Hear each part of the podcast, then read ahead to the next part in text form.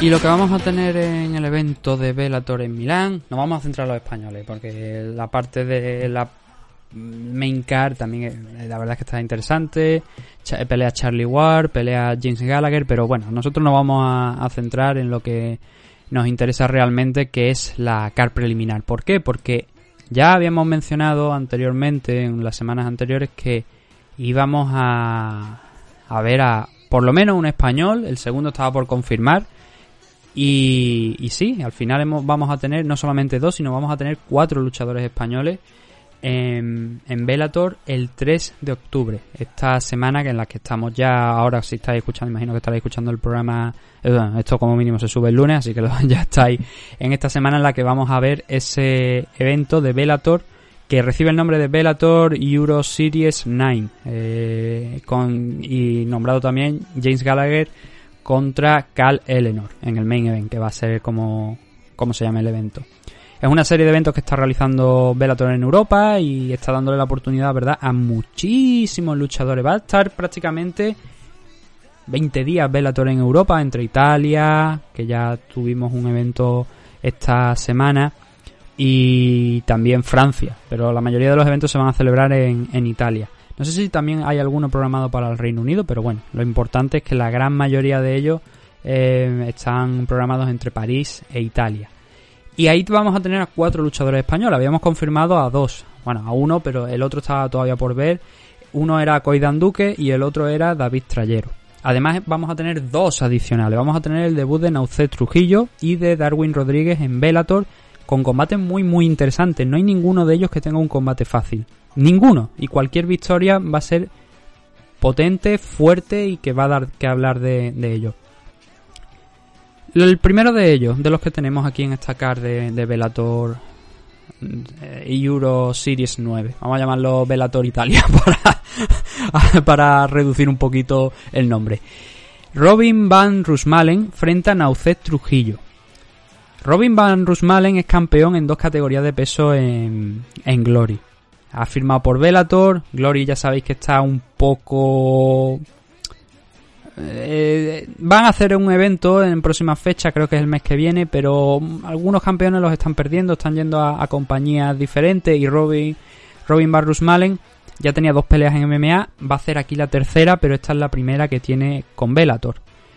Él va a ser contra Naucet Trujillo, Naucet Trujillo es el luchador español, que es por lo que tengo entendido, campeón de España de Muay Thai, por lo que me han comentado, ya digo, no, eh, el Muay Thai, el kickboxing no es un deporte que siga con mucha, mucha, mucha atención, pero por lo poquillo que me habían comentado y he podido ir leyendo, Nauce Trujillo también es campeón de Europa de la ISCA, tiene varios cinturones de la ISCA, no solamente uno, sino que tiene un par de ellos, y eso es mm, de alto nivel. No todo el mundo llega a ser campeón de la ISCA eh, fácilmente, no.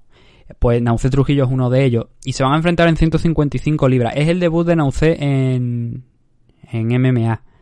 Con lo que es entendible que, dado que el rival que tiene delante, que es de muy altísimo nivel en temas de striking, va a ser un, eso, precisamente, un combate de que en principio se debería mover en striking.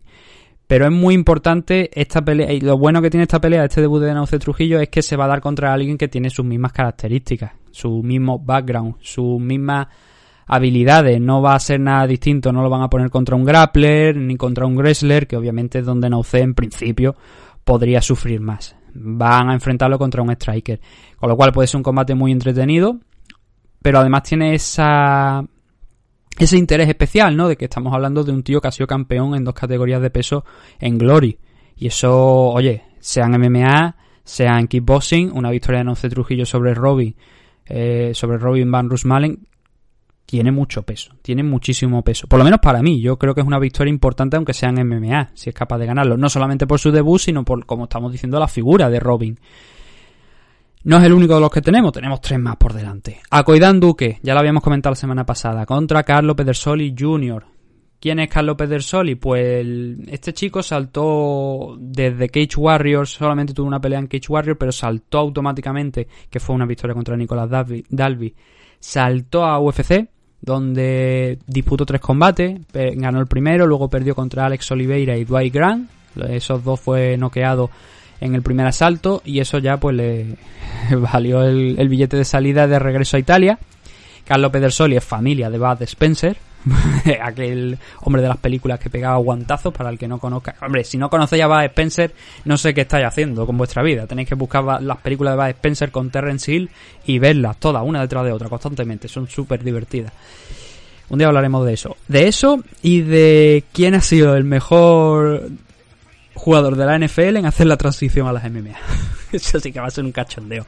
Bob Sapp, Brock Lesnar, Herschel Walker, Greg Hardy y alguno más todavía que habrá por ahí que ahora mismo no recuerdo. Así que, oye, ese debate también estaría muy interesante. Sobre películas de Bud Spencer y quién es el mejor eh, jugador de la NFL en hacer la transición a las MMA. Volviendo al tema de lo de Carlos. Es una pelea importante para Koidan. Es la primera pelea que va a tener también en Bellator, no la primera pelea a nivel internacional, porque ya eh, es un tipo que ha estado en Rusia, internacional, internacionalmente también ha estado en los shows de Infusion, con lo cual es un tipo que ya se conoce también por ahí fuera. Y además es uno de nuestros mejores luchadores, uno de los que mejor récord y más progresión tiene. Es verdad que ha estado varios años fuera de, de circulación, pero bueno, el momento en el que ha podido hacer el regreso a Koidan ha ido peleando, dos combates que tuvo el año pasado, dos victorias, y eso lo han situado en una muy buena posición, sobre todo con todo lo que tenía también antes, que no solamente lo que estamos hablando, no solamente esas dos peleas que tuvo el año pasado, sino todo lo que había tenido antes, que también, ya digo, 15 victorias, dos derrotas. Eso le ha valido la oportunidad de estar aquí peleando y el rival es muy bueno también, es Carlos Pedersoli Jr. En 170 libras se va a disputar el, combate.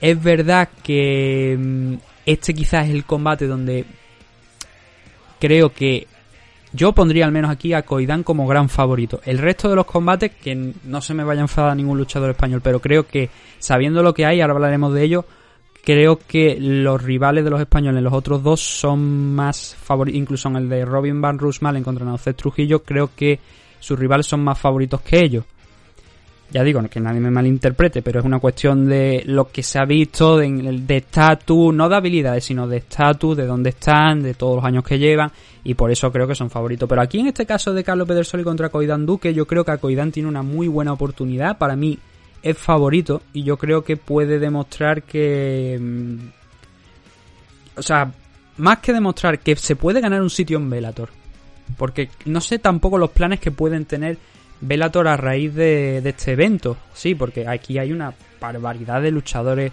em, europeos. De hecho, creo que mirando así por encima, me parece que no veo otra nacionalidad que no sean luchadores europeos. Con lo cual eso te da la sensación de eso, de que están apostando por el talento europeo, que creo que es algo positivo, porque UFC, pues sí, se llevan muchos europeos, pelean en sus eventos, pero eventos completamente europeos, todo desde abajo hasta arriba, es muy bueno para los, chicos europeos que eso que Bellator fije su, mirada aquí en este mercado porque les da pelea, se mantienen activos y en cualquier momento pueden saltar a eventos grandes de Bellator. No tienen que quedarse solamente en estas series europeas, sino que pueden saltar también a la, a la compañía. Como Damien Frankiewicz, como Aridanes Romero, si no hubiera tenido que problema con el tema del visado y algunas otras cosas. O sea que es interesante, desde luego, esto, esta serie de eventos y ya digo, creo que aquí Acoidan tiene una magnífica oportunidad y creo que es favorito para ganar ese, ese combate frente a Carlos Pedersoli, siempre sin infravalorar al italiano, porque tiene también un muy buen nivel, pero visto lo que ha hecho en, en los años de profesional Acoidan frente a Carlos Pedersoli, creo que es un combate que va a estar bastante igualado a priori, oye, igual luego me equivoco, sí, pero creo que Acoidan me parece que aquí tiene una muy buena oportunidad y, creo que es favorito. No sé si a lo mejor esto le podría añadir presión o no, pero yo, para mí, en, este combate sí que creo que Akoidan es favorito. En los otros dos, repito, sin valorar el tema de habilidades, sino más bien por estatus, obviamente estamos hablando de que el rival de Darwin Rodríguez va a ser Alessio Sakara. Claro, es Alessio Sakara. Me decía Duncan, Duncan Bishop el otro día. Un evento de, eh, de en Italia no es un evento de Bellator si no está Alessio Sakara. digo, pues mira, aquí vamos a tener a Alessio Sakara, con frente a Darwin Rodríguez. Un Darwin que viene de, de pelear en KSW, perdió, pero bueno, Son cosas que pasan, ¿no? Si no lo intentas, no, no pierdes. Desde luego, eso está, está muy claro. Entonces perdió en su debut en KSW y ahora los managers que, que, le llevan han conseguido meterlo aquí en que tenga esta pelea en Bellator. Una pelea que es muy importante, ya os lo he mencionado antes, todos los rivales tienen más o menos importancia, pero todos son de un nivel muy, muy más que decente. Y Alessio Sakara obviamente no es menos. Sí que es verdad que Alessio Sakara tiene ya una edad, que su mentón no es el que era antes, que Darwin tiene la juventud desde luego en su favor y que quizás Alessio puede que piense que este combate puede que sea más sencillo de la cuenta y creo que no lo es, pero sí que es verdad que con sus años de experiencia el favorito, el que yo creo que las apuestas dirán que va a ganar es él, eso es lógico. Ahora bien, Darwin tiene aquí también, ¿qué es lo que puede hacer aquí Darwin? Oye, de perdidos al río, por decirlo de alguna manera. Tiene muy serias opciones, a Darwin le pesan las manos también. Y, el mentón, como estoy mencionando, de Alessio Sakara no es el mejor del mundo ya. Y ahí, por ahí puede llegar el, una lo que creo que sería una sorpresa, teniendo en cuenta también que Alessio Sakara está peleando en casa y tal. Pero creo que Alessio, por lo que me llega, ¿vale? Creo que está infravalorando a Darwin y que se puede llevar una sorpresa porque una vez se cierre la puerta de la jaula y que las manos empiecen a volar, Darwin ha demostrado que tiene pegada. Y que mm, igual esto se le puede complicar y cruzar a Alessio Sakara. Así que, oye, una pelea del más alto nivel es el rival más de más renombre, yo diría. Para mí es el de más renombre que ha tenido en su carrera Darwin hasta ahora y que veremos si puede aprovechar la, la oportunidad. Si no lo aprovecha, si no consigue ganar, no pasa nada era un rival que era complicado.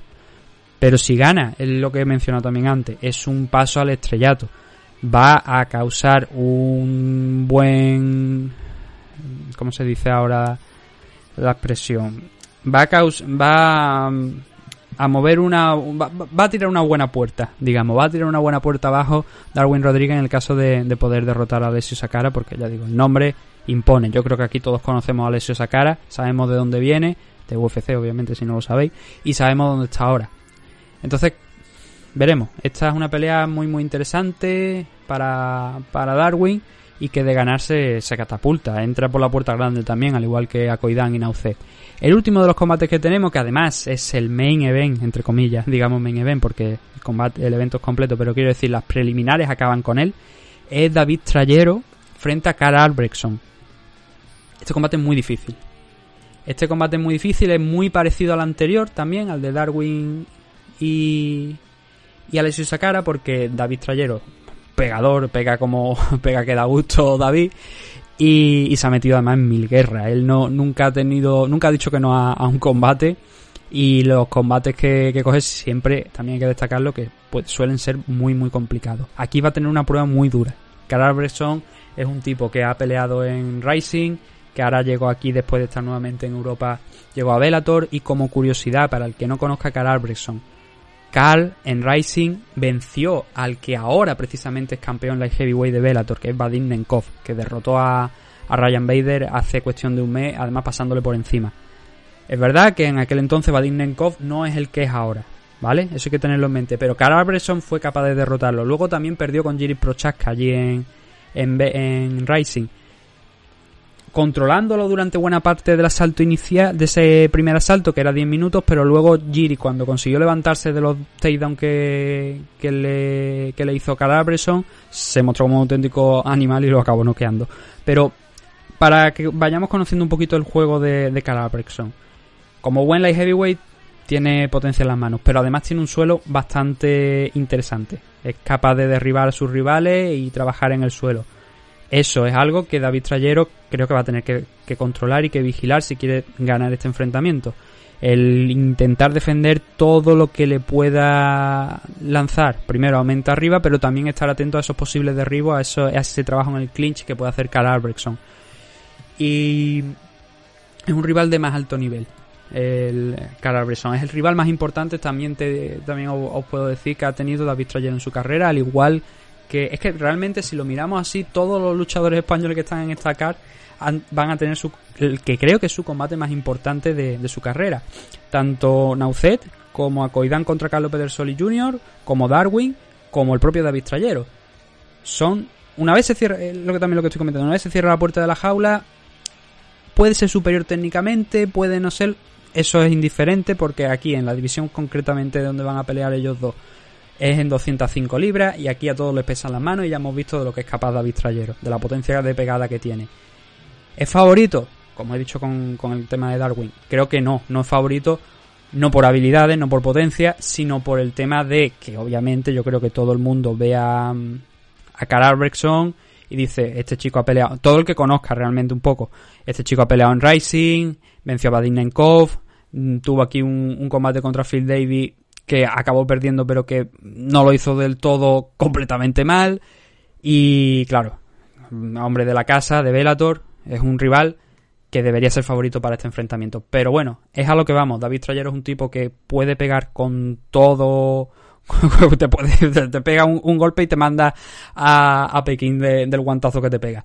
Entonces, eso es una cosa que, va a abrir mucho el combate y que va a ser muy interesante ver si Carl Albreson puede frenar eso, porque, ya digo, el contra Jiri Prochaska, que más allá de Phil Davis es el rival eh, que ahora mismo lo tenemos en la sexta séptima posición de los rankings de UFC, con lo cual Jiri Prochaska llegó a ser campeón de la división light heavyweight de Rising eh, es un tipo, una buena vara de medir de lo que puede hacer Carl Albrechtson y Carl Albrechtson fue capaz de derribar a Jiri Prochaska, mantenerlo bastante tiempo en el suelo, pero luego acabó noqueado. Eso es la parte positiva. Y eso es lo que creo que David Trayero eh, es el plan que debería seguir David Trayero junto con Titín, con Dani Vares y toda la gente que le va a apoyar ahí en la esquina y aquí también desde España, eh, sin ninguna duda, en este Velator de Italia creo que es el game plan que, podría seguir, el vigilar esos takedown y luego ya viendo que cara Bresson puede llegar a sufrir con, el tema de los golpes, buscar el golpeo sin ninguna duda y a ver si, si es capaz de alzarse con la victoria, porque también es una victoria muy importante, de muchísimo nivel, el derrotar aquí a, Cara Bresson. Y, además es que Trayero no ha perdido un combate desde hace dos años y ha estado, es verdad que no ha estado tampoco muy muy activo, digamos, pero sí que sus buenos creo que cuatro combates consecutivos con cuatro victorias sí que los ha tenido en los últimos dos, tres años. Así que, oye, hasta llega con un buen momento de forma o algo. Sí que es verdad que iba a tener combates a principios de este año, pero por el tema del COVID pues se retiraron, se retrasaron. Y es una pena porque no ha estado activo. Pero oye, mira, por el lado bueno, no ha estado activo hasta ahora, pero qué, qué, manera de entrar otra vez en actividad. Carl Alberson, Bellator, y además tiene un combate también que no sé si al final se celebrará, pero que Mixfile lo estado promocionando, que es el 18 de, de octubre. No sé si es un poco arriesgado, ¿no? 15 días después de enfrentarse. Hombre, si alguien puede hacerlo, precisamente gente como David Trayero, Titín, tipos duros que han demostrado que esta gente pueden estar peleando cada, cada 14 días, cada semana si hace falta. Y en alguna ocasión a lo mejor hasta cada día. Pero mm, es bastante arriesgado, ¿no? Bueno, no sé, depende primero de cómo acabe esto. Pero eso demuestra también lo que vale David Trayero y, y lo duro que es. Entonces, desde aquí, desde Me, Me Adicto, le deseamos lo mejor, la mejor de las suertes a los cuatro. Estaremos todos atentos. No hemos dicho cuándo se va a retransmitir esto. Pues mira, esto se retransmite el 3 de octubre, ya lo hemos dicho, pero además que se va a poder seguir a través de YouTube. Y esto va a ser por la tarde, con lo cual eh, no tenéis excusa para no enganchar eh, YouTube el, por la tarde del sábado y ver estos, estos combates. Que ya digo, la cara es bastante entretenida. Es una oportunidad para ver a gente de, de Bellator. Ya hemos tenido, o sea, de Bellator en Europa, quiero decir, luchadores europeos que aspiran a entrar por la puerta grande ya en el mercado de Bellator. Eh, ya hemos tenido un evento este fin de semana también. No teníamos españoles, pero oye, bueno, los españoles se van a concentrar aquí en este evento. Así que apoyarle y a estar muy atentos a lo que hagan los nuestros el sábado. Lo que vamos a hacer ahora va a ser una pausa de unos, nada, minutito, minuto y medio aproximadamente, tradicional de aquí de MMA Adicto y cuando volvamos, ya de contacto, promociones eh, y, por supuesto, el análisis, lo grande, lo que estáis ya todo también deseando después de esta conversación que acabamos de tener sobre los españoles en Bellator, que es el análisis de UFC 253, donde hubo otro español, Juan Espino, donde tuvimos ese doble main event entre Jan Blakovic y Dominic Reyes y e Israel Adesanya y Paulo Costa y mucho más. Todos los combates, todos los análisis, todo aquí en MMA Adicto 305. Así que no os despeguéis, que ahora volvemos con mucho más.